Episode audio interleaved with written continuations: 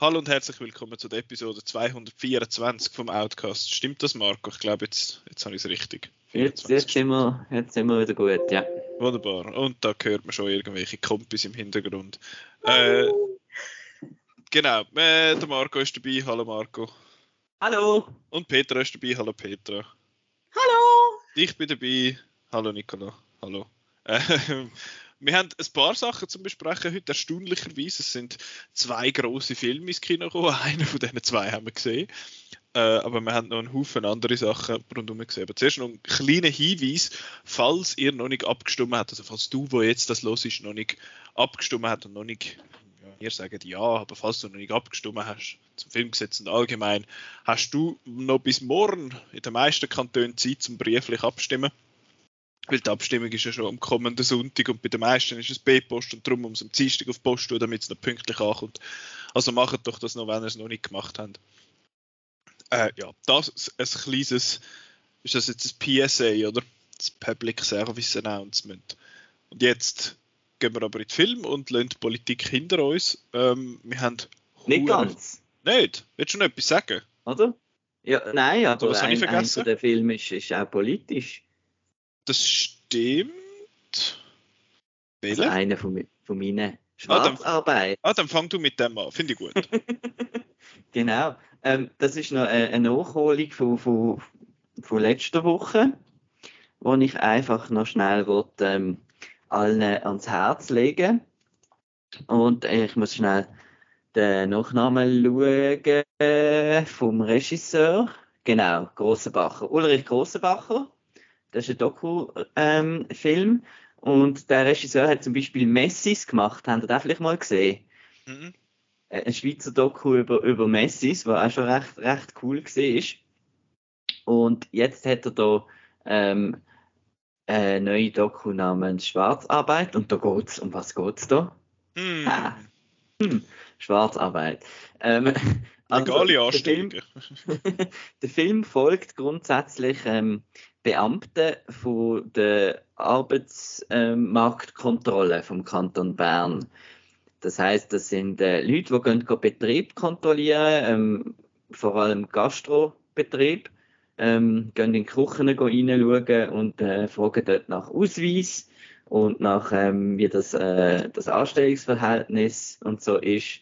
Und ähm, ja, das ist ein mega unterhaltsamer Film. Also man könnte eigentlich gerade eine Reality-Show daraus machen, weil zum einen ist natürlich das Thema, das Thema ist sehr tragisch, es hat viele äh, tragische Szenen halt, was da abläuft mit äh, Monatslöhnen von, von 800 Franken und so Geschichten.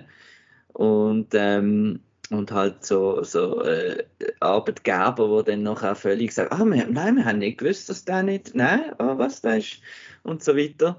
Ähm, wo dann wirklich so äh, sich blöd stellen, amix, obwohl es offensichtlich ist, dass sie den einfach angestellt haben, obwohl sie nicht hätten dürfen. Und ähm, eben zum einen ist das sehr tragisch, es ist aber auch ein sehr witziger Film, weil ähm, die Figuren, wo dort gehen, ähm, das sind halt so richtig äh, typisch Schweizer, würde ich sagen. Es hat viel so wirklich typisch schweizerisch. Sie fahren zum Beispiel mal so irgendwo ein bisschen ins Gebirge rauf und dann sagt der eine zum anderen, du, das ist aber echt schön da. Und, einfach so Sachen, es ist halt noch mit dem Berndeutsch und so. Und dann haben sie auch spannende Teams gebildet. Also ich weiß nicht, ob das extra für den Film war oder so, von ähm, eben Leuten, die sehr soziale Oder haben und darum in diesem Beruf arbeiten. Also wo findet eben, wir müssen da, das, was die Gewerkschaften erarbeitet haben und so, wir müssen da halt schauen, dass das, dass das gut läuft und so weiter. Und dann äh, werden die, wird er dann äh, partnert sozusagen mit einem, der einfach findet, ja, äh, ich hoffe, ich wünsche jemanden von denen, da einfach können, kann arbeiten und so. Und dann gibt es so ein bisschen die, die Gespräche im Auto halt, wenn sie dann an die Ort hinfahren und so. Es ist wirklich extrem kurzweilig und ähm, ja, kann man eigentlich allen empfehlen. Ist super. Der läuft auch noch ein bisschen im Kino. Ich habe jetzt schnell nachgeschaut. Der läuft vor allem in so kleinen so Programmkinos und so. Ähm, Im Riffraff läuft er. Und am nächsten Donnerstag, also auch gelegentlich noch im Cameo zur Wintertour für die Leute aus dem Raum Zürich. Äh, ja, aber tönt, tönt interessant. Ist jetzt nicht einer, den ich auf dem, auf dem Radar hatte. Darum danke für die Empfehlung, Marco. Bitte, bitte. Apropos nachholen, ich habe auch noch einen nachgeholt. Und zwar einen, der vor ein paar Wochen oder sogar Monaten mittlerweile schon einfach auf Amazon Prime äh, ab, abgeworfen worden ist und irgendwie hat sich nachher hat das niemand wirklich interessiert. Wir haben uns eigentlich noch darauf gefreut, mal, glaube schon vor etwa zwei Jahren. Äh, und zwar am Adrian Lyons in Deepwater. Das ist ein Erotik-Thriller mit ähm, Ben Affleck und der Anna de Armas, äh, wo basiert auf einem Buch, wo auch Deepwater heißt. Und es geht dort um den Ben Affleck, wo ein, ein was ist er? Er, ist ein, er hat sich zur Ruhe gesetzt, weil er sehr, sehr einen tollen äh, Computerchip entwickelt hat, wo für so Drohnen gebraucht wird, also primär Militärdrohnen. Hat hure viel Geld und hat äh, äh, eine Frau, Anna de Armas, und die haben zusammen eine Tochter und sie betrügt ihn, aber ständig, also sie hat ständig irgendwelche Lover, wo keine Ahnung, Klavierlehrer und Tennislehrer und so Zeug, wo sie, wo sie ihn dann irgendwie betrügt und dann äh, verschwindet mal einer von denen und er witzelt dann so drüber, ja weißt ich habe den umgebracht und so und dann findet er so, hey, du hast den umgebracht, dann, nein, weißt du, nur ein Witz gewesen, aber dann, ja, vielleicht hat er es gleich gemacht, vielleicht nicht. Und ja, das ist Deepwater, hätte eigentlich einmal sollen im im Kino gekommen und ist jetzt auch nicht super gut weggekommen, muss ich sagen, aber ich habe recht Spaß gehabt mit dem Film, weil es sind einfach zwei, zwei sehr schöne Menschen, die recht furchtbar sind zueinander, aber irgendwie auf eine, auf eine unterhaltsame Art. Also es ist mitgeschrieben Sam, Sam Levinson, wo Malcolm and Maria gemacht hat. Ich weiß nicht mehr, Marco, hast du dort, äh, hast du den geschaut? Ich habe den nicht gesehen, nein, das ist ja so ein Netflix-Zeug. Ja, ja, genau, aber ich, ich habe den jetzt mal so ein bisschen äh gefunden und der hat jetzt auch so ein bisschen Touches von dem, aber ich habe jetzt Deepwater bedeutend besser gefunden. Liegt vielleicht auch daran, dass ich, also ja, der, das Hauptduo ist auch bei Malcolm and Maria recht cool gewesen. Ich habe jetzt das Gefühl gehabt, da ist Chemie noch ein bisschen mehr da gewesen. Sie haben sich auch während der drei Arbeiten äh, verliebt und sind dann zusammengekommen. Mittlerweile sind sie wieder auseinander und der Ben Affleck ist jetzt, glaube ich, verlobt mit, äh, mit der J-Lo oder so. Ähm, und der hat mir schon recht Spaß gemacht. Vor allem am Anfang behaltet er es noch so ein bisschen rätselhaft, was jetzt, was jetzt da genau läuft, aber es wird dann immer klarer. Und während das eigentlich noch Spaß macht, ist es je klarer, dass es wird, geht das Ganze ein bisschen auseinander, verliert sich so ein bisschen gegen den Schluss vor allem. Und ich finde jetzt Erotik-Thriller als, als Genre ist ein bisschen hochgegriffen. Es hat äh, uh, die Occasional Boob, kommt irgendwie mal vor und es hat ein paar so angedeutete Sexszenen, aber jetzt nicht irgendwie super steamy oder so, Thriller, ja, eher, eher mal noch, aber ich habe ihn, ich ihn eigentlich recht, ich habe ihn viel mehr lustig oder irgendwie so unterhaltsam als wirklich spannend gefunden. Aber ich bin sehr oft auf dem Sofa geguckt und habe, habe so ein bisschen vor mich angegrinst, weil einfach die zwei Leute so ein bisschen, so ein bisschen, so ein bisschen fies sind zueinander. Und ich habe das noch, das noch witzig gefunden. Ist jetzt nicht einer, wo man ums Verwurgen muss schauen, aber ich habe, ich habe recht Spaß gehabt. Und ich habe auch gehört, dass er recht lang am Buch recht nah bleibt, aber dass er dann gegen den Schluss äh, ja, in eine andere Richtung geht als Buch. Aber es hat so viele Sachen, wo ich so, ja, aber, aber hey, was ist jetzt mit dem? Er hat zum Beispiel irgendwelche äh, Schneckenzucht und äh, das ist irgendwie, das wird die ganze Zeit so angedeutet, als hätte das irgendwie eine grosse Bedeutung, aber am Schluss hat es dann irgendwie gleich nichts.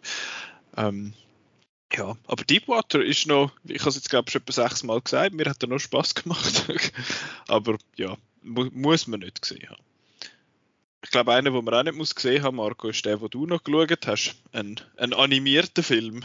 Genau, ich habe noch, es ist jetzt ein bisschen fies, weil ich natürlich die ersten zwei Teile nicht gesehen habe. ähm, äh, bin ich da vielleicht zu wenig im Lore von der Biene Maya ähm, in... Ich verstehe nicht raus, wo... Nein. Und zwar ist das äh, Biene Maya, das, das geheime Königreich, heißt er, glaube ich. Ähm, und das ist der dritte Film von der CGI Biene Meier-Reihe. Also es gibt, glaube auch noch eine Fernsehserie oder so etwas, äh, irgendwie so. Und es geht einfach darum, dass der, die Biene Meier und der Willi die äh, haben Frühlingsgefühl und verwachen ein bisschen zu früh und währenddem die ganzen anderen Bienen noch schlafen. Und ähm, dann gehen sie auf eine Mission, wo sie das Ameisenei irgendwo hinbringen ähm, was für die Zukunft vom Ameisenvolk von hoher Bedeutung ist. Und dann kommen sie mit in einen Krieg zwischen Ameisen und Käfer. Ja. Thrilling Warum, Cinema. warum, warum müssen sie eigentlich? genau. Also, warum ist es ein Zeichen? Ich habe ja früher noch Biene Meier amix noch geschaut. Ähm, die 2D-animierte Biene Das Meier. mit dem Intro, oder? Äh, genau, das mit dem Intro. Und äh, jetzt haben wir aber nicht mehr handanimiert, sondern CGI. Und wir haben als deutsche Stimme den Jan Delay und äh, die Emilia Schüle. Und ähm, das ist jetzt einfach wieder ein von diesen CGI-Produktionen, wo einfach so lieblos daherkommt. Und ähm, ich sehe das eben noch öfters, weil ich, ich arbeite in einer Kinder- und äh, Jugendbibliothek amix. Und wenn ich nicht so neben bin, dem, ganz Ja. sagen, so neben dem Kinofilm äh, Film Genau. schaffst du noch so Und äh, da versorge ich ja auch viel so DVDs.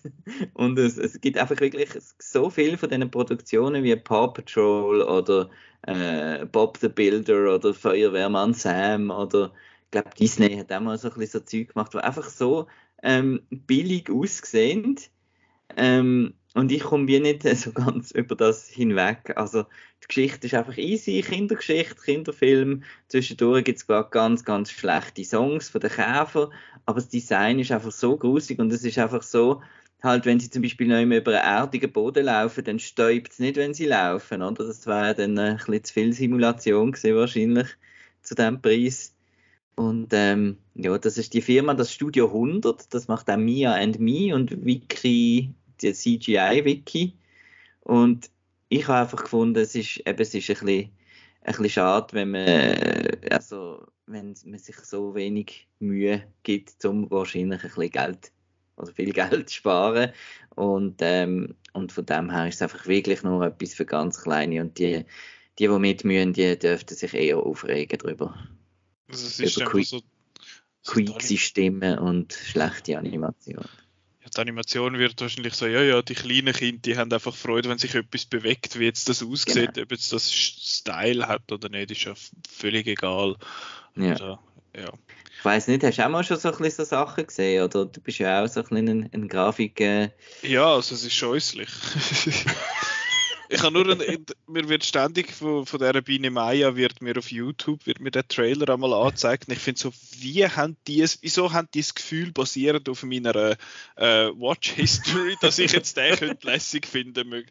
Wenn es mir jetzt irgendwie, äh, ja, aber es kommt ja darauf an, was man für was man für Videos schaut, welche das man anklickt. Wenn man Food-Videos schaut, dann kommt man mehr Food-Werbung über. Und wenn man Gaming-Videos schaut, dann kommt man die 250 die äh, Werbung für Raid Shadow Legends über.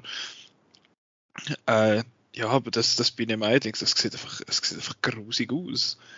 Und ja, das eben, wie du sagst, es ist wahrscheinlich einfach sehr, sehr günstig produziert. Drei Viertel vom Budget hat wahrscheinlich der Jan Delay gekostet. Ähm, ja, ha- halte Ja. ich nicht viel davon. Also, und ich finde vor allem halt eben ähm, in so einer Zeit, ähm, das habe ich auch in meiner Review auf auch geschrieben, in so einer Zeit, wo wirklich auch für Kinder so viel qualitativ gutes Material um ist, Voll. genau, kann man mal sagen, das ist jetzt wirklich nicht nötig. Ja, so wenn es irgendwie so ein bisschen über äh, Bowling-Animationsvideos und irgendwelche Flug-Announcements im Flüger an, an, ankommt. wenn es ein bisschen besser als das würde aussehen, wäre ja schon mal eigentlich noch schön. Aber äh, ja, offenbar ist das bei Biene Meier nicht der Fall. Ein Film, der auch animiert ist und aber wiederum sehr, sehr schön aussieht, ist Bell. Leck heute, die, die Überleitung eine besser als die nächste. ähm, genau, Bell ist ein, äh, ein Anime von Mamoru Hosoda, wo auch schon ein paar Filme gemacht hat. Der hat der, sein letzter Film war Mirai, gewesen, Mirai no Mirai, wo er auch nominiert war für den Oscar. Hat ein paar Sachen vorher schon gemacht, so Summer Wars und der erste Digimon-Film. Das sind solche die, wo, wo er bekannt ist dafür. Und jetzt hat er einen neuen Film rausgebracht. Der heißt Bell. Der kommt bei uns im Juni ins Kino, ist jetzt aber in der, äh, an der Anime Night im Riffraff jetzt im April schon gelaufen. Und darum erzähle ich jetzt kurz äh, über den. Ich glaube, das Locarno gelaufen und das Gun, also überall ein bisschen, außer dort, wo ich bin. Und dort geht es um, so eine, um eine junge Frau, die, also beziehungsweise junge Frau, die ist irgendwie äh, 14 oder so. Und sie hat äh, früh jemanden aus der Familie verloren und das hat sie sehr, sehr prägt und sie hat dann ihre Leidenschaft für Singen verloren und hat dann nicht mehr irgendwie ja, hat nicht mehr gern gesungen seitdem und mit dem, mit dem Rest von der Familie ist dann so ein bisschen, ja, klappt es dann irgendwie nicht mehr so, der, der, der ganze Kontakt ist so ein bisschen, ist nicht abgebrochen, aber es ist einfach alles sehr reduziert und, und distanziert. Und dann äh, empfiehlt ihr eine Kollegin, sie soll doch so ein, so ein VR-Ding ausprobieren. Also es ist so eine Art äh, eine Mischung aus, keine Ahnung, das wirkt so ein bisschen wie Oasis bei Ready Player One. Und dann geht sie dort rein und merkt, ah, da drin fühle ich mich jetzt wie neugeboren ein bisschen und fängt an singen und wird dann über Nacht ein, ein riesen Star in dieser Welt, in dem You, wie das heißt.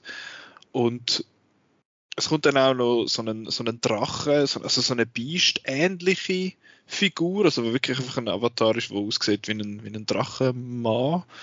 Und sie findet den mega intriguing und findet, ah, ich muss mal schauen, was, was der so treibt in seiner Freizeit und geht dann dem nach und lernt dann den so ein bisschen kennen.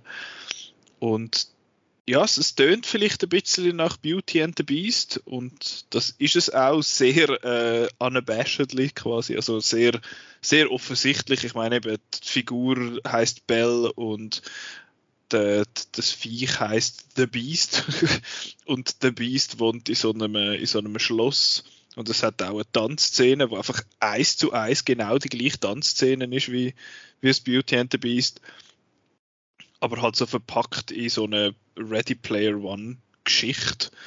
Und ich finde, ich bin bis jetzt mit dem Hosoda in einer seiner Animation, also mit der Animation von seinem Studio, bin ich nie so ganz klar gekommen. Ich das nie, mir hat das nie wirklich gefallen, wie er das, wie er das stylt.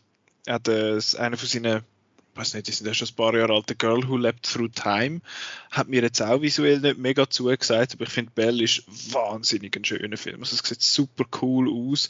Die ganze Welt, wo es drin spielt, also das You, ist, ist nicht 3D, aber es sieht so ein bisschen 3D-ig aus und die, die echte Welt ist 2D, das finde ich eigentlich noch interessant. Und es sieht einfach, eben, es sieht absolut umwerfend aus. Das ganze Schloss, wo der, wo der das Beast drin wohnt, ist mega schön. Und es hat gewisse Einstellungen, wo ich finde, so das Studio hat einfach jetzt zeigen, schau mal, was für fucking geile äh, Stills wir da können machen, die einfach super aussehen. Es hat ein paar sehr schöne Songs, wo sie, wo sie singt, wo, nicht jetzt, wo, wo man nicht irgendwie so einem Genre kann zuordnen, was ich noch cool finde.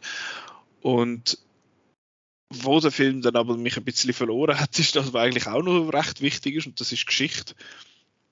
Weil die Geschichte an sich wäre eigentlich noch cool. Es wäre eigentlich eine schöne Story, aber sie ist so harzig erzählt, dass er halt ähm, irgendwie sich auf nichts wirklich kann konzentrieren, also weder auf die Beauty and the Beast Geschichte noch auf das, was im echten Leben passiert, weil sie hat dann irgendwie einen, einen, ich glaube, einen Kindheitsfreund, der immer so ein bisschen schaut für sie und dann hat äh, mega schöne so eine, so ein Mädchen bei ihr in der Klasse, wo sie mega eifersüchtig ist und dort gibt es dann noch irgendwie so ein liebes Viereck und dann hat es noch irgendwelche komischen Selbstjustizler in dieser Welt, wo dann der also in der digitalen Welt, wo dann das Biest irgendwie aufhalten.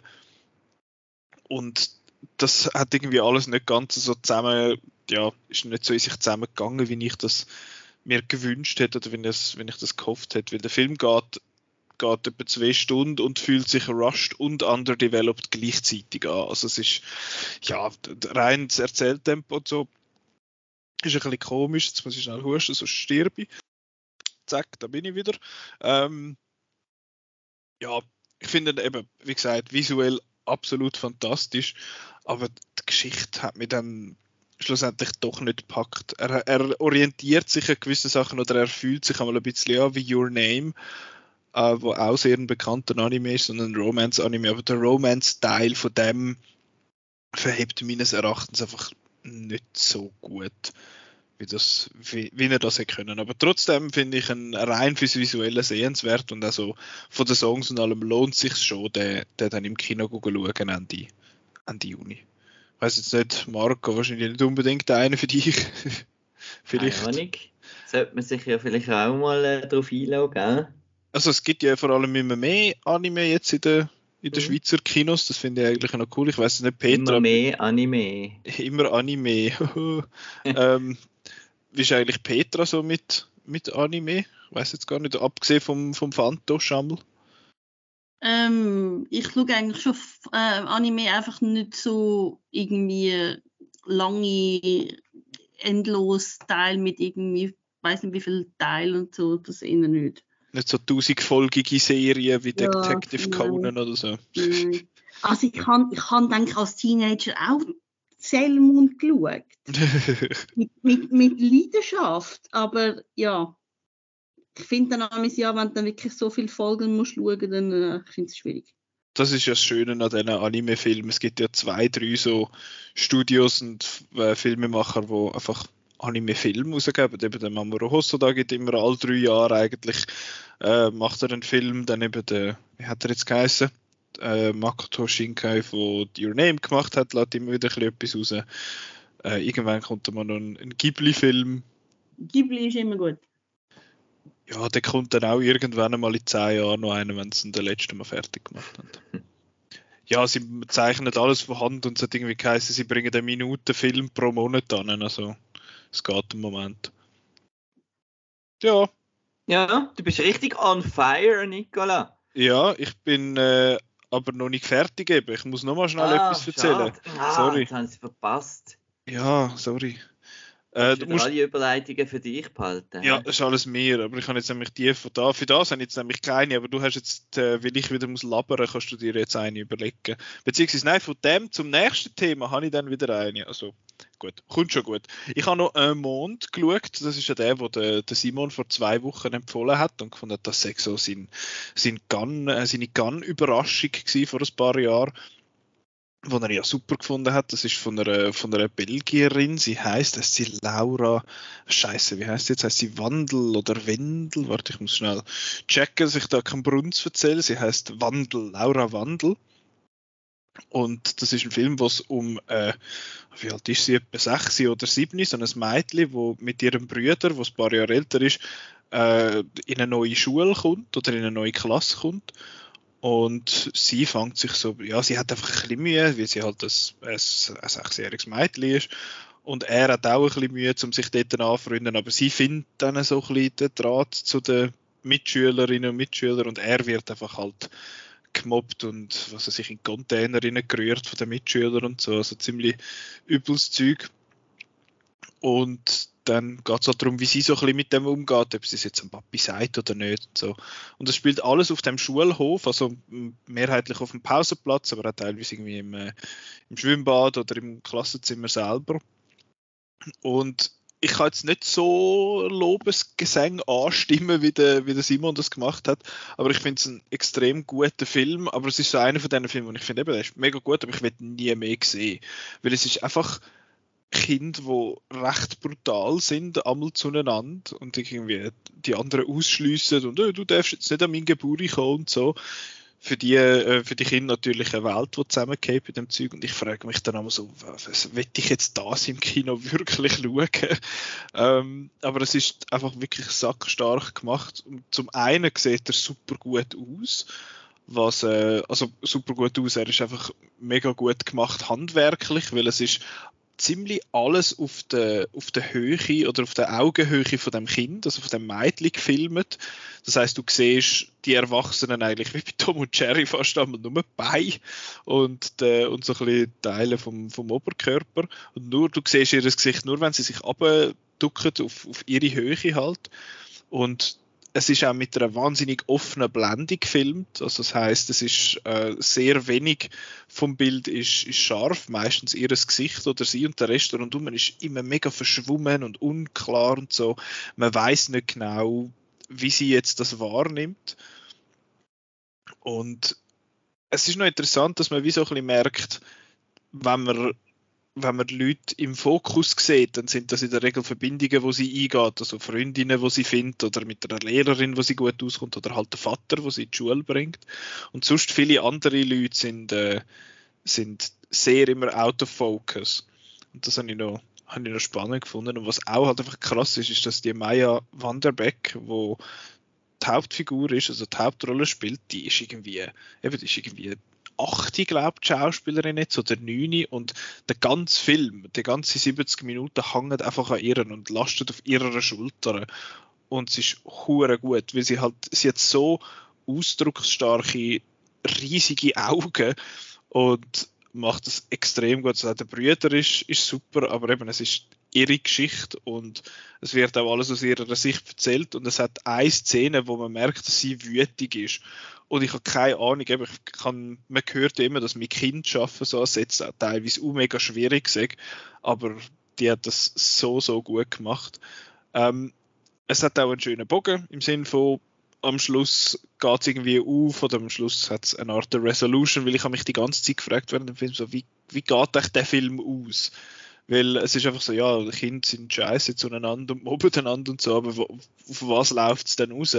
Und so wie es dann abschließt, ist es, ist es wirklich sehr gut. Also ich finde es wirklich ein, ein, ein starker Film. Und er ist natürlich voll der Nicola-Film, weil er einfach nur 70 Minuten oder so geht. Das ist natürlich toll, aber viel, viel länger hätte ich jetzt dem gleich auch nicht wollen zuschauen, weil es ist halt einfach nichts Schönes, wenn man jetzt selber in der Schule nicht so eine tolle Schulzeit hat, dann fühlt man sich am besten noch dort zurückversetzt und das ist jetzt auch nicht unbedingt das, was alle Leute möchten.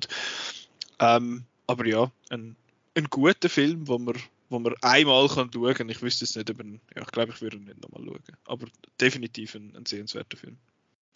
Genau. Marco, Interesse? Das ist mal noch gern, glaube ich, Film, was so mit Kind äh, schafft, doch, oder? Doch, doch, habe ich, habe ich Interesse, ja. Kommt dann mal Aber äh, gell, es ist halt, äh, ja, das mit der Zeit, gell? Ja, die ganze Zeit. Ja. Aber jetzt gehen wir rüber von Mond zum Mond Night. Ah, Jesus. Ähm, genau, der Moon Knight ist ja noch fertig geworden letzte Woche, die neueste Marvel-Serie. Und ähm, Petra, du hast zwar gesagt, du hättest es nicht geschaut, aber du hast ja viele von den anderen Marvel-Serien geschaut. Wie ist es so ein bisschen dein, wie findest du so die Marvel-Serie bisher? Also ich schaue sicher noch, ich bin jetzt einfach nicht dazu gekommen aus Zeitmangel. Mhm. Ähm, ich finde, ähm, also ich, Loki habe jetzt auch nicht fertig geschaut, aber sonst habe ich eigentlich alles gesehen bis jetzt. Ähm, von diesen neuen Sachen, ja. Und so ein bisschen Also, der Eindruck, alle gut, alle äh, mal, mal Buhnen, Ähm, mal besser. Die sind alle nicht sehr gut, aber ich finde sie schon sehenswert. Ich finde, also wenn, wenn man sich für Marvel interessiert und für das Universum und was, was jetzt die im, in Serienformat machen, dann ist es sicher sehenswert. Also ich habe jetzt, eben beim, beim Loki hat es mir, hat's mir eben nicht so reingenommen, darum habe ich gefunden, ich mache Mhm. jetzt mal Pause. ja, aber ja. ja. Es ist mir eigentlich noch ähnlich gegangen. Ich habe äh, WandaVision ist ja dort so ein riesen Ding gewesen, weil es halt gerade noch so ein bisschen die Lockdown-Zeit reingekommen ist und äh, alle haben das irgendwie geschaut und ich habe das eigentlich auch noch dann Woche für Woche ziemlich geschaut und ja auch eigentlich noch ganz gut gefunden. Dann Falcon and the Winter Soldier ein bisschen weniger religiös und auch ein bisschen weniger gut gefunden. Dann äh, Hawkeye, äh, beziehungsweise Loki ist ja zuerst gekommen, der irgendwann nachher einmal geholt, auch nicht wirklich toll gefunden. Hawkeye spannenderweise habe ich bis jetzt die beste von diesen Serien gefunden, inklusive Moon Knight. Ähm, ja, ich, aber ja, ich, ich finde, die Serien haben mir bis jetzt noch nicht zu den Socken ausgegeben, wie du sagst, Peter. Ich finde die auch nicht alle irgendwie, finde keine von denen jetzt irgendwie super umwerfend. Und auf den Moon Knight habe ich mich eben eigentlich noch gefreut, weil ich meine, einerseits der, der Oscar Isaac macht mit und Oscar Isaac haben wir, glaube ich, alle gern. Ja, Ja, und er, er hat einen lustigen Akzent und so in, der, in seiner Rolle als ähm, Stephen Grant. Und eben es geht um den Stephen Grant, das ist ein äh, Museumsmitarbeiter in so einem archäologisch, äh, archäologischen Museum, sagen wir das, also einem Natural History Museum mäßigen und so ein bisschen geschichtlich, also History Museum, wie auch immer. Und dann äh, eines Tages merkt er, dass er wie äh, eine andere Persönlichkeit in sich hinein Also immer wenn er einen Spiegel sieht, oder oft wenn er einen Spiegel sieht, dann schwätzt die Person mit ihm und die hat den Namen Mark Spector. Und dann kommt irgendwann eine Frau, die findet, ah Mark, du hast, äh, du hast dich schon so lange nicht mehr gemolden und er ist total verwirrt. Und das löst sich dann alles aus, äh, auf in dem, dass es dann heißt, ah, das, der ist der der Avatar von so einem äh, ägyptischen Gott und kommt dann auch die Powers über von dem Moon Knight. Und auch der wieder ist, ich finde, die, viele von diesen MCU-Serien haben so ein, ein ähnliches Problem. Sie haben jetzt einfach sechs Stunden oder noch mehr Zeit teilweise, oder um die fünfeinhalb bis sechs Stunden Zeit, um, um so eine Geschichte zu erzählen. Und sie lösen sich durch das dann einfach immer extrem viel Zeit für Sachen, die ich meistens irgendwie nicht so interessant finde. Also ich finde, von diesen sechs Folgen, die es jetzt hat bei Moon Knight, finde ich die letzten zwei eigentlich noch gut. Die ersten, die ersten zwei sind langweilig, die habe ich ganz, ganz schlimm gefunden. Nachher die dritte ist so ein bisschen besser, die vierte hat dann irgendwann so einen Reveal, wo noch, wo noch cool ist die fünfte beschäftigt sich dann mit dem Reveal und die sechste löst dann das Ganze auf. Aber am Schluss habe ich das Gefühl gehabt, ist in der sechsten Folge dann alles zu schnell gegangen, während in den ersten drei Folgen eigentlich alles viel, viel zu lang gegangen ist. Ähm, es sieht teilweise echt gut aus. Es hat ein paar sehr coole Effektsachen und es hat aber auch ein paar Sachen, wo ich gefunden habe, da haben das jetzt aber überhaupt nicht können verstecken, dass das dermaßen offensichtlich auf einer Soundstage gefilmt worden ist, was einfach ganz, ganz mies aussieht. Und ich habe mir am Schluss einfach gewünscht, dass man das nicht in eine dass man das Budget einfach genommen hat und in einen Zwei-Stunden-Film rein tun hat. Der, hätte, also der Böse ist ja der Ethan Hawke, wo einfach auch so ein Dude ist, der nach irgendeinem McGuffin sucht und der, der Moon Knight, das ist dann so ein bisschen, ja, muss dann auch ein bisschen schauen, was dort ist.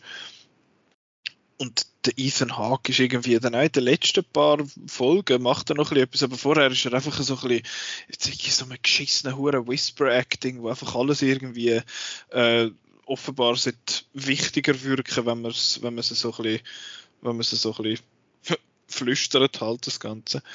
Ähm, es hat in den letzten paar Folgen auch noch ein paar lässige Action-Szenen, von denen habe ich mir eigentlich noch ein bisschen mehr erhofft, weil sie haben, die, die eine hat wirklich sehr, sehr cool ausgesehen und ich finde eben auch am, am Moon Knight sein, äh, seine Kostüme, mehrere Kostüme, mehrere Persönlichkeiten und darum mehrere Kostüme, die finde ich recht cool und mit denen hat man auch immer groß geworben, aber am Schluss über die fünf Stunden hockt er, ist vielleicht eine Viertelstunde in, den, in dem Ding und sonst beschäftigt sich mehr mit der Person von dem Stephen Grant. Und dort hat es wirklich einen coolen Twist, finde ich, wo eigentlich auch recht gut funktioniert, aber ja, es ist einfach, es ist einfach, es ist einfach nicht nötig aus dem sechs Folgen zu machen. Es ist einfach nicht nötig. Selbstverständlich lässt er sich äh, offen noch irgendwie mehr zu erzählen in dieser Welt, aber er schlägt jetzt nicht irgendwie den Bogen zum MCU sonst. Das habe ich eigentlich noch erfrischend gefunden. Es steht bis jetzt ziemlich, ziemlich für sich, während das ja die, äh, ja, Loki steht eigentlich auch okay für sich, aber ihn hat man halt kennt. Aber Falcon and the Winter Soldier ist sehr, sehr fest eingebunden ins Marvel-Universum. Hawkeye ist sehr eingebunden. Äh, WandaVision jetzt ja dann für unser nächstes Thema sehr wichtig.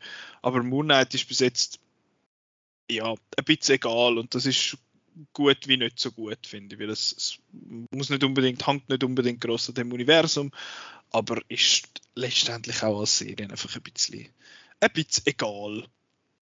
Darum äh, ist, glaube nicht so schlimm, dass du gewartet hast mit Schauen, Peter. Ja, etwas, was ich mitbekommen habe, war, dass irgendwie in einer Folge redet der Ethan Hawke Mandarin und dann hat der Simon Liu auf Twitter geschrieben so, hey, Dude, ähm, besorg dir einen besseren Mandarin-Lehrer, das ist der du also, Dann haben sie da wahrscheinlich nicht so viel investiert, in dem Fall, ist, äh, ist Accent Training. Der, der Dings, der wie heißt er, Oscar Isaac hat ja einen britischen Akzent als, äh, als Stephen Grant und das, ich sage mal so, es gibt einen, äh, einen Storytelling-mäßigen Grund, warum das der Akzent so ist, wie er ist. Aber ja, ganz ja, mäßig. Und jetzt bleiben wir im, im Marvel-Universum und jetzt kommt der, der Big Boy Doctor Strange in the Multiverse of Madness. Finde ich einfach einen furchtbar langen Titel. Ich nenne ihn jetzt einmal, ich glaube, der Chris hat das im, im Review auch so genannt, der Multi-Strange.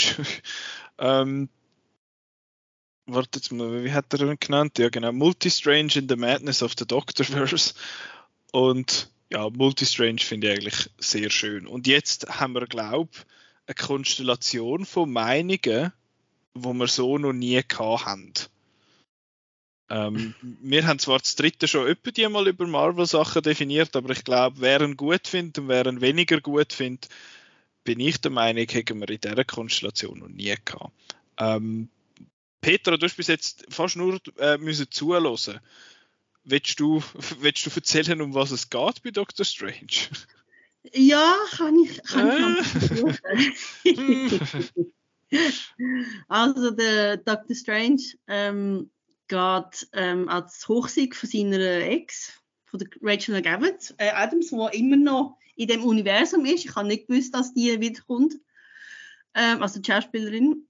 Ähm, und dann sieht er, dass irgendwie auf der anderen Straßenseite taucht so ein Monster auf und tut eine junge Frau ähm, verfolgen und dann muss er natürlich der helfen und dann kommt raus, dass das eben die America Chavez ist, wo aus einem anderen Universum kommt und sie hat Fähigkeit zwischen, also die verschiedenen Universen im Multiversum kann sie zwischen denen reisen und sie wird von irgendeinem Dämon verfolgt. Ähm, ja, und der Dr. Strange will ihr dann helfen.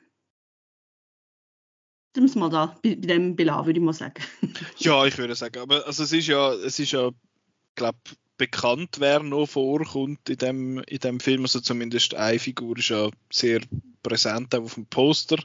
Und ich habe es jetzt vorher mit WandaVision auch schon angetönt, eben die, die Scarlet Witch ist jetzt da, ist jetzt da dabei. Und ja, die macht, die macht auch noch mit. Ich habe, Petra, ich habe nur deine Wertung auf Outnow gesehen und es hat jetzt, ich, ich entnehme dieser Wertung, dass jetzt du da findest, so, ja, der ist noch gut. Ja. Trifft es das etwa? Ähm, ich nehme meine, meine standardmäßige Rolle von, in der Mitte von diesen zwei ein. Und was jetzt da überraschend ist, ich glaube, der, der ihn am besten gefunden hat von uns, ist der Marco. Ist das die Wahrheit? Das weiß ich. Ich weiß nicht, wie ihr ihn gefunden habt. Ich habe eure Wertungen nicht gesehen. Ich habe mich da nicht gespoilert.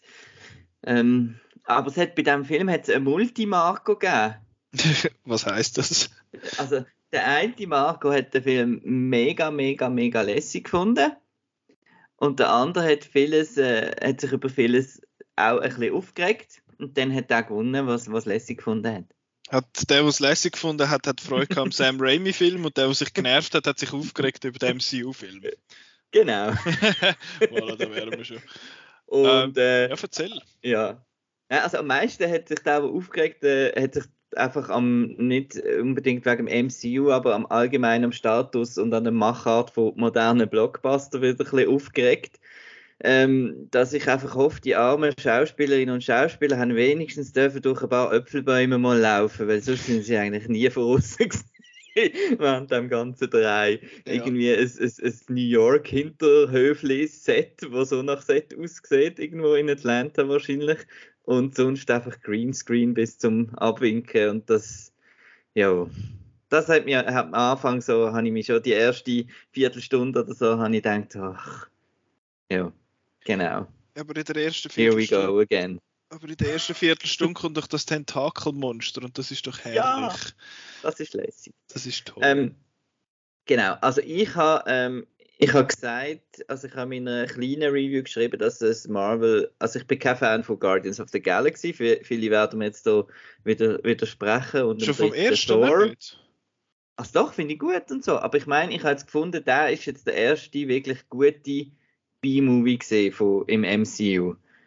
Äh, und damit meine ich, ich habe ihn sehr ähnlich fest Spaß gehabt wie bei, beim, ähm, beim DC, beim The Suicide Squad. Genau. Zwar, dass er wirklich einfach so ein bisschen, ein bisschen trashy ist und auch ein bisschen Mut hat zum trashy sein. Er geht big mit der Elisabeth Olsen, mit ihrer Performance. Sie ist super. Eben, hat äh, einen wahnsinnig tollen Danny Elfman-Score, der wahrscheinlich der Hauptwertungsgrund von mir ist. Mit äh, Glockenspielen und Kirchenorgeln und Chörli und allem. Und ähm, ja, macht einfach Spaß und wird dann aber immer wieder äh, für mich ein bisschen bremst, weil der Doctor Strange habe ich wie der Simon überhaupt nicht gern. Und ich finde, nach wie vor legt man ihm dann einfach wieder so blöde Marvel-Sprüche ins Maul, wo einfach so ein bisschen, oh, wir haben den Robert Downey nicht mehr, äh, jetzt machen wir doch einfach das Gleiche mit dem, mit dem Benedict Cumberbatch. Und da zwischendurch habe ich die Augen wieder ein bisschen, ein bisschen verdrehen. Aber so, sonst ist es, hat dann der Spaßfaktor eigentlich dann eben überwogen. So. Ich weiß es nicht, wie es bei meinem zweiten Mal wäre, ich vielleicht eher kritisch, aber ich habe einfach Freude an diesen Dutch Angles, also wenn die Kamera so schräg ist und Crash Zooms und er hat schon so ein bisschen Sachen gemacht und äh, ja, habe ich Freude gehabt, dass er ein bisschen dürfen durchschimmern, der Sam Raimi. Ja, es ist nicht unbedingt jetzt, also ich, ich muss ja sagen, ich bin mit dem Sam Raimi seiner Filmografie, abgesehen von Spider-Man und dem ersten Evil Dead, jetzt nicht super vertraut darum kann ich jetzt nicht sagen, dass das jetzt, ob das jetzt voll der Sam Raimi-Film ist oder nicht. Aber was mich einfach extrem überrascht hat und das im positiven Sinn ist, wie viel dass der Film sich erlauben darf in einem PG-13-Rating für einen Marvel-Film, hat der schon ein paar Szenen, wo ich gefunden habe, ho, ho boy, das ist noch, das ist noch ein Marvel-Film. Also wenn das so weitergeht, dann bin ich da bin ich da voll dabei, weil es hat wirklich teilweise Szenen, wo ich, also eben, apropos das Tentakelmonster, äh, wie die Szene geendet ist, habe ich jetzt auch nicht irgendwie, hätte ich jetzt nicht erwartet in einem, in einem Marvel-Film. Und ich finde, das ist einfach, äh, er hat mir recht Spaß gemacht, weil er eben einfach ein bisschen hohl ist.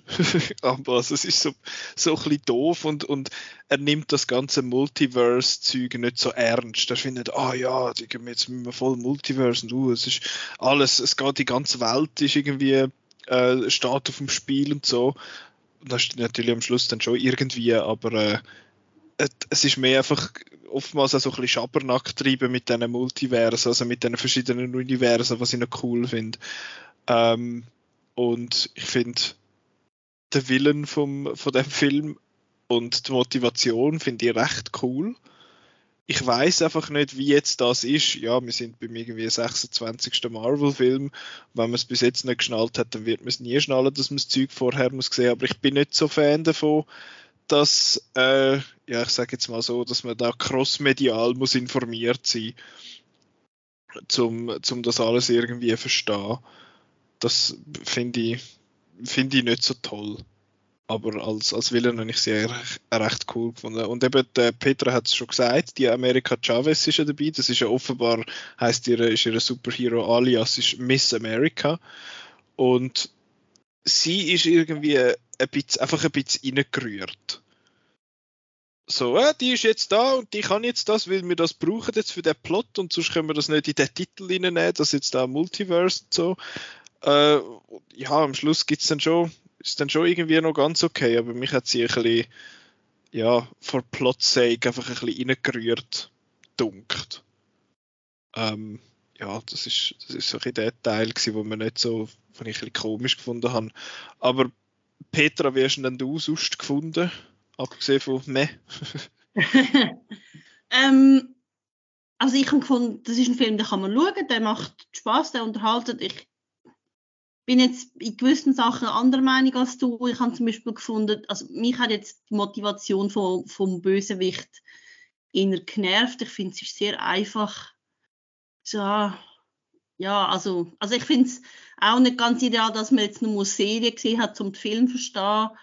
Ähm, und ich, ich finde einfach, sorry, das ist einfach blöd, blöde, blöde Motivation für eine Frau, finde ich ehrlich gesagt. Das ist so, ja, ja, nein, ich, äh, finde ich jetzt toll. Und ich muss auch sagen, ich finde, ich finde, America, America Chavez hat mir eigentlich gefallen, aber sie kommt viel zu wenig zu tun über. Also sie ist einfach da. Es ist einfach der Plot-Device für das Multiversum. Ja. Dann hin und wieder sagt sie mal einen Spruch. ja. ja, ich vermute eben, dass sie jetzt langsam, dass sie versuchen zu. Also ich habe sowieso das Gefühl, Marvel hat wie keinen großen Plan momentan, wie es weitergeht, aber ich glaube, sie vermuten, also ich vermute, dass sie ähm, versuchen, irgendwie die Young Avenger reinzubringen. Also America Chavez ist, ist ähm, eine relativ neue Figur, die gibt es glaube ich seit etwa zehn Jahren. Und die ist eben auch so bei den Young Avengers dabei gewesen. Und, und ich glaube, sie versuchen jetzt einfach da ein paar junge Figuren einzuführen und vielleicht gibt es dann mal so eine Zusammenkunft von denen oder so. Mal schauen, ob das klappt. Aber das ist noch so ein Punkt, den ich noch interessant finde. Ich habe das Gefühl, nach dem man hat eigentlich bis zu, bis zu Endgame hat man eigentlich immer gewusst, mehr oder weniger, auf was das MCU anschafft. Du hast am, Anfang in den ersten Einzelfilmen gewusst, ja, da gibt es da irgendwie dann mal so ein Team-Up und nach dem ersten Avengers hast du gewusst, ah, jetzt gibt es da irgendwo den Thanos und dann haben sie immer ein bisschen mit den Infinity-Steinen irgendwie immer so ein bisschen dort äh, gewirkt und jetzt im Moment verstehe ich da irgendwie auch nicht ganz, was anwendet. Eben, Peter, wie du sagst, es gibt da die, die Young Avengers, eben da Kate Bishop, da die, die, die Hawkeye-Kollegin, wo, wo dabei ist, dann hast du die Black Widow ihre Schwester, dann hast du jetzt eben die America Chavez und da hast du sonst noch, glaube ich, ein, zwei Nassen, die dann irgendwo mal noch werden vorkommen. Ja, Kamala Khan, also genau, ja, stimmt, Miss, Miss Marvel. Marvel. Da hat es, äh, ein paar so Leute, die wo, wo dort würden rein mögen und das ist mal das. Dann hat ja mal geheißen, es gibt irgendwie vielleicht so eine Supervillain-Vereinigung, wo da von deren einen Gumsel von äh, Falcon and the Winter Soldier irgendwie mal an, ja, angerissen worden ist. Ja. Und dann hat es jetzt die Post-Credit-Szene von, von dem. Und ja, irgendwie wirkt es so ein bisschen ziellos, das, das Ganze. Ich weiß es nicht, ich glaube nicht, dass es irgendwie jetzt zwingend ist, dass wir schon jetzt müssen wissen, dass da irgendwann mal, keine Ahnung, der Dr. Doom oder so wird, wird auftauchen, aber im Moment... Er wird auftauchen, ganz sicher, weil der Dr. Doom ist der Bösewicht eigentlich vom Marvel-Universum und das ist eigentlich so das Versagen von Marvel bis jetzt im Film, dass sie es nicht geschafft haben, einen coolen Dr. Doom anzubringen. Was, du hast Toby Cabell nicht toll gefunden bei Fantastic? Oh, ich glaube, ich, ich, glaub, ich habe einen guten Film gesehen mit dem Toby. Ja, einen. Ja, der Affenfilm. Dawn of the Planet of the Apes. Stimmt, okay, zwei. Das ist der Koba. Er ist der Papi vom Bub in Monster Calls. Ah, da habe ich ja. bis heute nicht geschaut. Bis heute nicht gesehen und der hast nicht gesehen und der hast nicht gesehen. genau.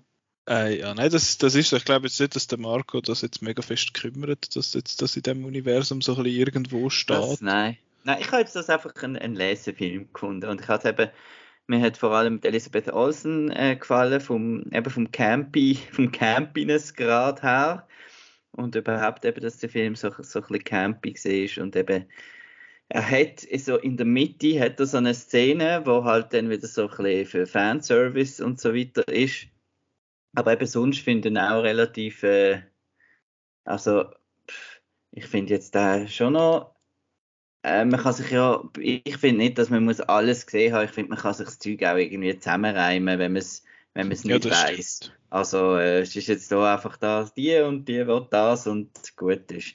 Also ich finde, klar verpasst man ein bisschen etwas sonst, aber ich habe jetzt wie eher den, den, den zweiten Akt dort ein bisschen reindruckt gefunden mit, mit eben diesen Figuren aber ich habe es auch trotzdem eine coole Szene gefunden, vor allem wegen einer Figur britischer Herkunft. Ähm, und dort habe ich ja das, das, Intermediale auch nicht gesehen und habe es trotzdem cool gefunden. Weil ich habe ja schon davon gehört. Ja. Ähm, genau. Ich finde jetzt so ein bisschen um den heißen Brei rumschnurren ja, ist, ist, irgendwie jetzt nicht mehr nötig. Ich glaube, wir schwätzen jetzt äh, über Spoiler von Dr. Über Strange. Über den Rostschwanz von Dr. Strange. Ja. das sieht aus, du. Ähm, aber genau, Doctor Strange in the Multiverse of Madness, falls noch nicht gesehen, kein, you know the, the drill. Äh, falls noch nicht gesehen, schauen, zurückkommen, sonst bleiben. Spoilers now. Ähm, genau, die Szenen in der Mitte. Das ist ja die mit den Illuminati. Genau. Ähm, dort äh, finde ich sehr interessant, also, dass, der, dass der Xavier vorkommt, das habe ich gewusst. Das hast du, glaube ich, auch gewusst, oder? Marco. Das ist das, was mir gespoilert wurde, ist, weil es anscheinend schon im Trailer gesehen ist. Das ist man seine Stimme aber... im Trailer gehört. Ah, wirklich? Das habe ich nicht gewusst. Doch, doch. Und für, für die Leute, die am Graham Norton Channel folgen auf, äh, auf YouTube, denen ist es, äh, glaube ein Tag oder äh, vor dem Release oder am Tag vom Release gespoilt worden, weil sie so eine Compilation aufgeladen haben für irgendwie, ah, Doctor Strange, Multiverse of Madness on the Sofa und nachher im Thumbnail der den Patrick Stewart drin hm. haben, was ich irgendwie äh, noch ein bisschen, noch ein bisschen ja, mutig finde, um das zu machen. Das ist mal die eine Nase, wo, wo dort davor, äh, wo, wo vorkommt. Dann haben wir immer den Mordo ja schon lange mal, seit langem mal wieder gesehen, also der Juliette Ledger vor in dem Dings. Dann der, der, der Black Bolt oder whatever the fuck aus der Inhumans-Serie, wo glaube ich auch niemand geschaut hat. Ja, ich bin da sehr erstaunt, dass sie den wieder bringt. Ich so, ah, das, das hat man nicht so, man tut nicht so, als würde es das nicht geben. Ja, es ist, keine Ahnung, den habe ich, äh, ich habe nur im Vorhinein irgendwie einen Tweet gelesen, dass man ein, zwei Sachen irgendwie sollte gesehen haben, Inhumans sind dort irgendwie vor und ich fand, what the fuck is this? Ähm, das hätte ja mal sollen ein Film werden, das grosses Ding. Und nachher hat man eine Serie gemacht und die haben alle Scheiße gefunden. Ähm, du hast sie nicht gesehen, Peter, oder schon? Äh, nein, das ist eins von den wenigen Sachen, wo ich wirklich nichts davon gesehen habe. Okay, ich habe es auch. Also das ist ja, was ist das gewesen? Vor, vor? Nein, ABC. Ist das ABC gewesen? Ja, das ja, frag mich nicht. Yeah. Aber ja, es ist, äh, es ist offiziell kennen in dem Fall, der ist dabei. Dann kommt äh, äh, Lashana Lynch, beziehungsweise, die, wie heißt sie, Monika? Ist sie Monika oder ist Nein, sie ist, ich glaube, sie ist Maria. Monika ist eine andere Schauspielerin. Das ist Tochter. Monika ist, ist Tochter, oder? Ja, ja, die ist ähm, bei, bei WandaVision vorgekommen und das ist jetzt die Mutter. Genau, die ist ja beim Original Captain Marvel ist sie ja dabei gewesen. Ja. Das ist ja die Kollegin von der äh, Brie Larson, also von der Carol Danvers. Carol Danvers. Und da ist sie jetzt sie, der Captain Marvel und ich glaube eben der größte. Oder habe ich noch jemanden vergessen auf der anderen Reed Seite? Richards. Ja, der schon. Der wäre jetzt noch gekommen. Captain ah. Carter natürlich. Ah ja, eben, ja, genau. Das ist eben Captain Britain oder wie auch ja, immer. Captain Carter heißt Captain Carter aus What If. Genau, das ist eine von der, ich glaube, die erste What If-Folge äh, also What If, ja. äh, wenn sie äh, super... What If um, Peggy became Captain America. Genau. Und ich finde eh What If eigentlich noch ganz okay. Es sind viele von diesen, von diesen Folgen, habe ich ja, noch glatt gefunden. Die Ideen sind eigentlich immer ein bisschen cooler gewesen als die Umsetzung. Aber das jetzt in, in Live-Action so zu sehen, habe ich noch cool gefunden. Sie hat, äh, eben wie sie ja so ein Jetpack und so hat, das ist schon noch, das ist schon noch cool. Und dann hat man eben den, der Reed Richards, der jetzt da dabei ist, und jetzt bin ich da nicht sicher. Das ist ja der John Krasinski. sure. äh, der, der in dieser Rolle, sure, von mir aus. Ähm, aber ist jetzt er der MCU äh, Reed Richards oder? Ich glaube schon. Ich glaube, das ist so ein. Ist das der Reveal gewesen? Es hat im Vorfeld auch schon Gerüchte gegeben, er könnte es ja sein und er ist eben ähm, wo sie Captain America besetzt haben, ist er sozusagen der andere gewesen, der es dann nicht bekommen hat. Ah. Also er wäre fast Captain America geworden. Und ich glaube, sie haben ihn irgendwo mal wollen rein tun und ich, ich glaube, ich glaub, das wird jetzt behalten. Weil wir haben das bis jetzt noch nicht gesehen, dass in anderen Universen die Leute anders aussehen. Ja, aber es ist halt dann irgendwie komisch, weil es hat ja schon mal Fantastic Four Film gegeben, zwei Anläufe. Äh, ja, das wäre das wär eigentlich auch noch lustig gewesen. Und ich finde das eben eigentlich gut, dass jetzt da jemand Neues kommt, weil ich finde es ich find's auf eine Art ja noch witzig, dass man jetzt da den, den, Xavier noch irgendwie, also den Patrick Stewart noch irgendwie eingebunden hat oder hat, aber ich hätte es eben eigentlich auch noch cool gefunden, wenn man die X-Men jetzt einfach mal gestrichen hätte quasi und gefunden hat, wir casten jetzt neue Leute in diesen in Rollen. Also ich, ich glaube, es ist beim, beim Patrick Stewart so gelaufen, dass man ihn nochmal hat wollen brauchen, weil er ist ja inzwischen auch schon recht alt. Mhm. Und ich glaube, man nimmt einfach ihn, weil er sieht einfach aus wie der, wie der Xavier in den in der Comics. Also er ist ja ursprünglich einfach schon mal für den ausgewählt worden, weil er eigentlich, weil er es eigentlich schon ist. Und ich glaube, dass man behalten ihn jetzt noch so lange, wie es geht, wenn man ihn als Alter braucht. Und also ich denke nicht, dass wir, wenn wir also X-Men werden irgendwann wieder kommen, das ist klar. Aber ich glaube, sie werden alle neu besetzen dann. Ja. Der Bill Burr kommt dann. Dein Lieblingsschauspieler auf der Welt. ähm, aber kann ich bitte eine Petition starten, dass wenn der John Krasinski der Reed Richards wird, dann wollte ich, dass Emily Blunt zu Storm wird. das finde ich würde nicht nur passen, weil sie ein Paar sind und ein tolles Paar sind, sondern also visuell würde das sehr gut aufgehen, habe ich das Gefühl. Ja, ja, das wäre cool. Das wäre super.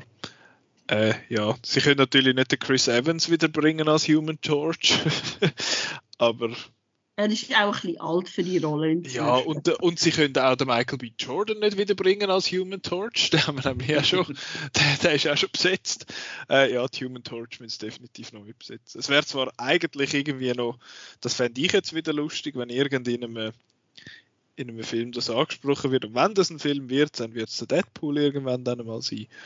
Aber ja, das, und noch schnell wegen, äh, eben, wir haben es davon gehabt, also ich habe es ja erwähnt, dass der Film recht viel darf für einen PG-13-Film. Das sehen die schon ein bisschen so, oder? Also da bin ich jetzt ein bisschen overhyped gesehen, weil ich habe Drag Me to Hell gesehen ja, von Sam Raimi und der ist äh, PG-13. Also da war schon, und äh, wir haben den Batman gesehen, also da war schon noch mehr möglich gesehen. Das Aber so natürlich, für aber es ist immer das. MCU. Also, Also es hätte schon ein paar gehabt, die ein bisschen, ein bisschen aufgeschnauft haben bei mir im Kino. So, ähm, ich bin äh, früher oben Vorstellung gesehen und ich sage so, das Publikum ist im Jahr zwischen 13 und 17 gesehen, so gro- Okay. größtenteils. Und die haben schon ein bisschen «Huh» und so gemacht, wenn es ein bisschen eklig geworden ist. Ähm, vor allem beim, ähm, wie heißt der Black Dingsbums? Black Bolt, Eben der Black Bolt, seinem, äh, seinem Ende. was ein Bier putzt. Und ich meine, der, der Reed Richards, sein Ende ist auch. Das ist zwar mehr lustig eigentlich als, als etwas anderes, aber ich meine, Captain Carter, dass die einfach halbiert wird und nachher siehst du noch so ein blutiges Schild dort. Natürlich wird es nicht direkt gezeigt, aber gleich, ich fand, damn, dort, dort gönnt's.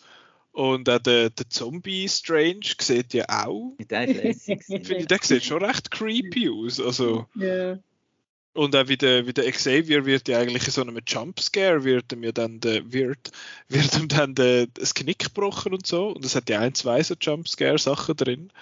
Und der Zombie, das ist wirklich der gewesen, wo meine Meinung dann, äh, äh, wo ich dann äh, den Film äh, definitiv toll gefunden habe, wo, wo er dann so gesagt hat, äh, er muss ja nicht mit einem lebenden äh, äh, Traum wandeln oder wie das heißt. Yeah, Zombies. Du ja, musst es unbedingt die, die What-If-Folge schauen mit den Zombies, die ist nämlich die beste. die, ist schon noch, die ist noch lässig. Eben, das ist ja das Schöne an dieser Dings, die kann man einfach mal schnell schauen. Und die sind auch alle sehr kurz. Ja. Ähm, ich habe ja, also ich habe im Vorfeld gehört, eben, hey, sag jetzt so ein bisschen horrormäßig und so, und da habe ich von Anfang an gefunden, so, ja, schauen wir dann. Und ich kann eben eigentlich sonst recht viel Marvel-Filme mit meinem einen Marvel-Gespänli schauen und sie kann überhaupt keine Horrorfilmsachen schauen. Und dann habe ich gefunden, okay, ich tue einen vortesten, dann bin ich alleine schauen. Und ähm, und dann habe ich zuerst gefunden, ja, ist ja nichts. Oder ich meine, ich vertrage eh recht viel und dann nichts. Und dann im letzten Drittel habe ich gefunden, hm, mal, Ja, ich überdenke es nochmal. ja, also ich meine, ich, ich, ich, habe es nicht schlimm gefunden, aber ich habe dann nicht gedacht, so, ich glaube, du schaust das lieber Also ich finde es halt einfach ein eine falsche, äh, also ich habe dann auch ein die falsche Erwartungshaltung, wenn jetzt alle, das ist wie, es, wie die Leute gesagt haben, oh, Winter Soldier ist ein Spy-Film und, und jetzt das ist der Horrorfilm und so. Ähm, weil es ist nicht, also man hat, muss nie Angst haben in dem Film. Es, ist, es hat einfach ein bisschen, ein bisschen Element, eben Zombies und ein bisschen campy, gruselige Sachen. Aber es ist nicht irgendwie, dass man irgendwie Spannung und Angst und äh, wirklich also Horror eigentlich hat. Man hat Ja, einfach so nein, ein bisschen Ge Geisterbahn, ein bisschen aber Geisterbahn. es gibt halt Leute, die das nicht vertragen und dann, ja. Ja, also eben, ich, ich bin gleich, eben, weil wir in einem MCU sind und wir, wir sind uns dermaßen gewöhnt jetzt an so ein Schema und was so ein Film darf und was er nicht darf. Und ich habe jetzt das Gefühl, er darf doch recht viel und das gibt mir eigentlich noch, noch Hoffnung, dass es dann nicht immer alles so PG im Sinn von PG und PG, dass alles so, alles so lesend toll ist. Aber mir hat es jetzt gerade so erstaunt mit dem Vergleich zu Eternals, wo ja dermaßen seich war und null Persönlichkeit gehabt hat, eben dass, dass das irgendwie Chloe auch nicht hat wollen oder nicht hat dürfen, irgendwie Ja. so ein bisschen etwas, etwas noch daraus rausholen, blöd gesagt. Und da haben sie jetzt wirklich ein bisschen machen, habe ich das Gefühl gehabt. Das ist so. Und ich finde es eben, ich, ich weiß jetzt nicht, das ist wahrscheinlich einer von den, also neben der neben den Guardians-Film ist das wahrscheinlich einer von diesen Mhm. MCU-Filmen, wo man sieht, was für ein oder wo man kann erkennen, wo man den Regisseur dahinter kann erkennen, oder? Ragnarok natürlich würde ich vielleicht Stimmt, auch noch. stimmt, stimmt. Ja. Das stimmt, ja. Das Ich stimmt. habe es noch lustig gefunden. Ähm, ich, ich habe am ersten Tag geschaut und es hat recht viele Leute gehabt und die Leute haben recht reagiert. Also wo eben wo die, die Szene kam mit den Illuminati, also die Leute haben zuerst mal reagiert, weil es geheißen hat Illuminati, ne? also so blöd. Und dann hat man sie gesehen und dann sind die Leute recht so, wow! also bei bei, bei der Captain Carter hat es Szenenapplaus gegeben und beim, beim Professor natürlich und dann beim, beim Reed Richards also what? Und, ähm, aber beim, beim Bruce Campbell hat niemand reagiert. Also, Nein. Oh. und ich habe hab gedacht, die Leute sind wahrscheinlich zu jung, um das Ja. irgendwie die Anspielung zu kennen. Aber ja, mir hat das auch beeindruckt, dass die, eben, dass die, sind auch so ein junges Publikum gewesen, dass die machen das wirklich, was Marvel auch will. Die kommen wirklich draus mit allen Zusammenhängen und so. Also jetzt, ich habe jetzt wirklich das Gefühl gehabt, die Mehrheit hat, hat gewusst, wer eben, wer da wer ist und so weiter Mhm. und die Reaktionen sind gekommen. Und ähm, es ist jetzt nicht einfach so, dass ich das Gefühl hatte, das ist jetzt einfach das Publikum da gewesen wegen äh, Spider-Man, ähm, was mir so ein bisschen gedacht hat, der wird jetzt erfolgreicher, weil ja jetzt der Doctor Strange gerade im Spider-Man war. Aber jetzt so in den ersten Tagen wahrscheinlich sind schon wirklich so ein bisschen Hardcore-Marvel-Fans dort. Mhm. Und ja, das ist lässig, denen hat es auch gefallen. Die kennen wahrscheinlich dem den. Bruce Campbell wirklich nicht. Nein. Aber ich habe Wo er ja es alle Spider-Man mitgemacht hat. Ja, In jedem, ja. Ja. Am besten habe ich, habe ich ihn als Platzanweiser natürlich gefunden. ja, ich auch. Ich finde das eh cool, wenn das ist aber auch gerade wieder so eine mit den mit den Regisseuren, oder? Alle die Regisseure, wo wir jetzt gesagt haben, haben so ein bisschen ihre ihre Buddies mitgebracht, also eben im äh, Mhm. im wie heißt beim James Gunn ist ja immer irgendwo der Michael Rooker untergebracht und der Sean Gunn ist irgendwo anzutreffen äh, und beim Taika Waititi der bringt einmal den ah, sag mir den Namen der Sam Neill Sich- hat er jetzt irgendwie Und gebracht sich selber. si- sich selber und da die, wo, wo am Jeff Goldblum seine Assistentin Genau, gespielt hat, die hat er auch immer gern dabei und das finde ich, finde ich recht sympathisch, wenn die finden, hey, du bist ein Kollege oder du bist eine Kollegin, du kannst jetzt da in meinem grossen Film gucken, mitspielen. Und jetzt eben da der, auch der Danny Elfman, oder? Mhm. Hat auch der Raimi mitgebracht, weil der erste Teil hat ja der Michael Giacchino gemacht. Und ähm, ja, habe ich auch Freude gehabt. Das zweite Elfman-Engagement im MCU, oder? Nach Age of Ultron. Ja. Aber dort hat er ja noch mit. Mit dem Brian Mit- Tyler, dem Lieblings, äh, dem Ja, Lieblingskomponist. Genau. Ja, aber ein, ein, Ja. ich, ich will dann schon nochmal schauen. Aber etwas, äh, wir haben die erste post Habt ihr ihn, wie ihr ihn? Ja, Ich kann noch schnell fragen, wie das ihr ihn gesehen habt, weil ich habe ihn jetzt nur ein ganz hundsnormal 2D normales Kino gesehen. Ich denke, das wäre vielleicht schon noch einer, der vielleicht auch in 3D vielleicht noch cool wäre. Habt ihr ihn auch normal gesehen? Oder Ja. IMAX oder irgendetwas? Nicht. Ja. ich habe mich bewusst gegen 3D entschieden, weil er Ich ist auch. überall in den grossen Saal. Auf Englisch ist er auf, äh, in 3D gelaufen und ich habe das nicht wollen. Mhm. Ähm, und dann bin ich ihn im Kosmos schauen, in Dolby Atmos. Das Ja. Kosmos jetzt den MCU-Film zeigt, das habe ich nicht gewusst. Ähm, aber der haben sie jetzt, der gebracht im grossen Saal, ist gut voll gewesen sogar. Also gut voll, hat gute Leute gehabt. Äh, obwohl ich das Gefühl habe, dass das Kosmos, eben, das, Kosmos äh, deckt ein breites Publikum ab. Aber es hat jetzt doch, doch noch viele Leute gehabt, für das sie sich das Gefühl haben, dass jetzt dort so, oh ja, Marvel, oh, das ist so Mainstream, sag ich. Ähm, ja, ich habe den in, normal in Atmos gesehen, in dem Sinn. Hat, vom Atmos habe ich jetzt das Gefühl gehabt, hat der Film nicht mega fest profitiert, aber hat, hat noch gut getönt. Aber so IMAX wäre vielleicht noch lesen, aber das wäre, denke ich, über jeden Film fast. Ja, müsste nur ein bisschen näher bringen. Aber jetzt von wegen noch Post-Credit-Szenen, das ist ja immer das, größte Ding bei diesen Marvel-Dings, bei diesen Marvel-Filmen. Die zweite. Immer ein Hä? Genau, und nachher schnell Ja, ja. googeln. so, Who the fuck is this? Äh, die zweite Post-Credit-Szene, weil ich habe müssen lossäckeln, habe ich nur können lesen, was es ist, aber es hat recht lustig getönt. das ist auch der Bruce Campbell, der sich da, glaube vom Senf-Incident erholt hat, oder? Und sagt jetzt over. Also, er verhaut sich einfach immer noch selber, genau, und dann ist es over, ja. Oh, der arme Mann. Ähm, aber die, die Mid-Credit-Szene ist eine Figur, die heißt offenbar, wie ist sie, Klee? Clear. Clea, sagt man es an, in dem Fall ist es betont. Ich denke schon. Clea. Äh, ja, es gibt ja den, den Bassist von der Red Hot Chili Peppers, der heißt ja Flea. Und das ist, Nicht Flia. ja, Es gibt Egal. auch eine Schauspielerin, die heißt Clear Duval. das stimmt. Dann sagen wir mal Clea. Das ist ja Charlize Theron, der plötzlich auftaucht. Die steht, ich finde so, excuse, was? ähm, und dann findet sie so, ah, komm jetzt, wir machen da Sachen und nachher macht er da sein dritte Auge auf und nachher kumpelt es noch durch so ein Loch und nachher ist fertig. Äh, äh, excuse, was? Ist dann so ein bisschen meine, meine Reaktion bei dem. Petra, erklär. Ja, Ähm, also, ich habe die Szene gesehen und dann ich so, Google. eben doch. Ja, also ich habe Okay, Google, who gekannt? Aber ähm, offenbar ist das eine Tochter vom Dormammu und es ist ein Love Interest von Doctor Strange. Ach so. Da- Das ist jetzt so ein bisschen das. Ich hatte das zwar schon ein paar Mal gehabt, der, der Moment, wo ich gefunden habe, oh, jetzt fangen sie glaube ich an mit so Sachen, die mich dann irgendwie dann nicht mehr interessieren.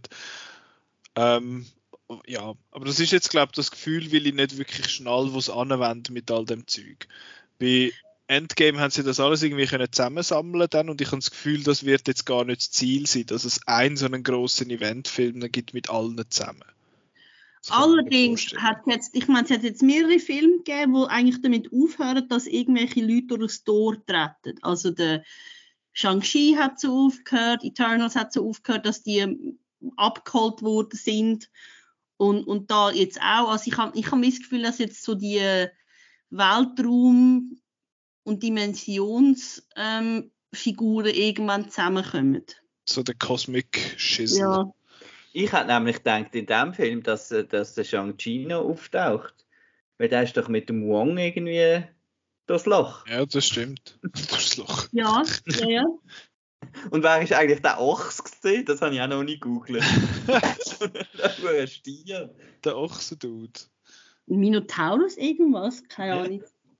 Weißt du, Diversity, oder? ja.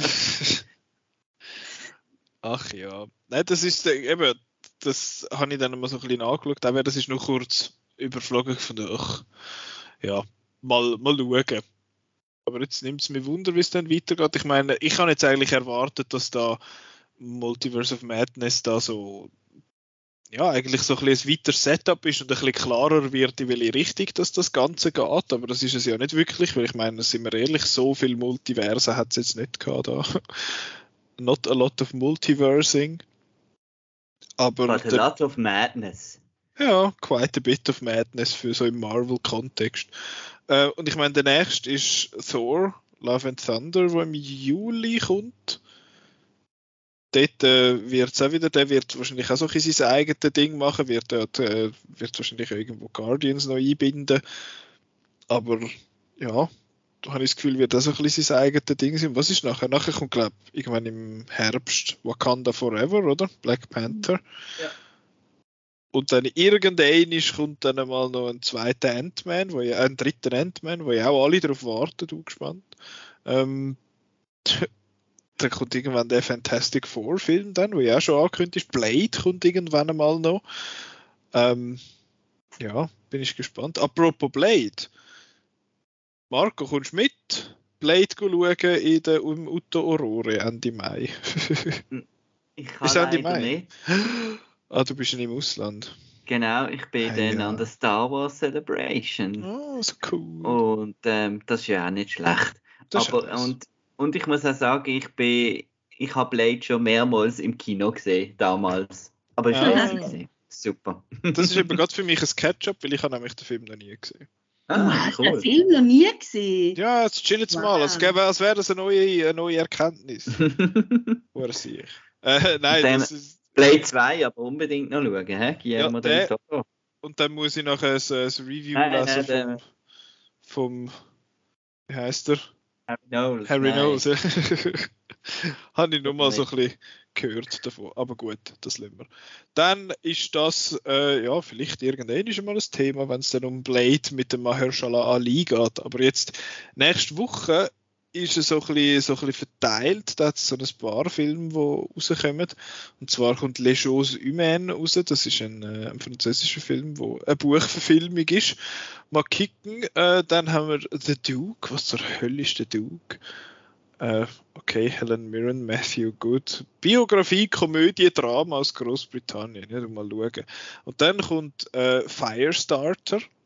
Yes. Twisted Firestarter. Das ist äh, das ist eine Stephen King-Verfilmung. Gibt es da schon Filme davon? Ja, mit der Drew Barrymore. Uh, okay. Ja, das ist wahrscheinlich einer von den bekannteren. Ah, excuse. schon wieder jetzt am Schluss geht es noch bergab mit mir. Ähm, der Zac Efron macht dort mit, okay. Ähm, genau, das ist der und ich denke mal, dass wir nächste Woche äh, über den werden schwätzen und ich nehme an, wir werden das auch ein bisschen über den, über den Stephen King schwätzen und so seine Verfilmungen. Ich glaube nicht, dass das schon mal wirklich ein Thema war. Vielleicht haben wir es bei, bei It mal ein bisschen angeschnitten. Aber das, das können wir nächste Woche besprechen. Und dann ist geplant, zumindest, dass wir nächste Woche dann äh, Lawrence of Arabia besprechen. Das ist ja, ist ja mal noch, es ist ja mal noch das Ketchup gewesen. Ja. Was kommt dann noch raus? Da kommt noch, ui, das ist ein Name, den ich nicht aussprechen kann. Rabie oder Rabbi Kurnaz gegen George W. Bush. Aha, das ist irgendein, ah, das ist ein, ein Drama, ein deutsches Drama. Dann Alice Schwarzer, ein Film, der einfach Alice Schwarzer heißt. Okay, ist ein Doku über Alice Schwarzer, wer hätte das gedacht? Ja, sonst, sonst irgendwie so ein bisschen. Also ich werde noch Juni sehen, aber ja, ich erzähle ja dann davon. Genau. Genau.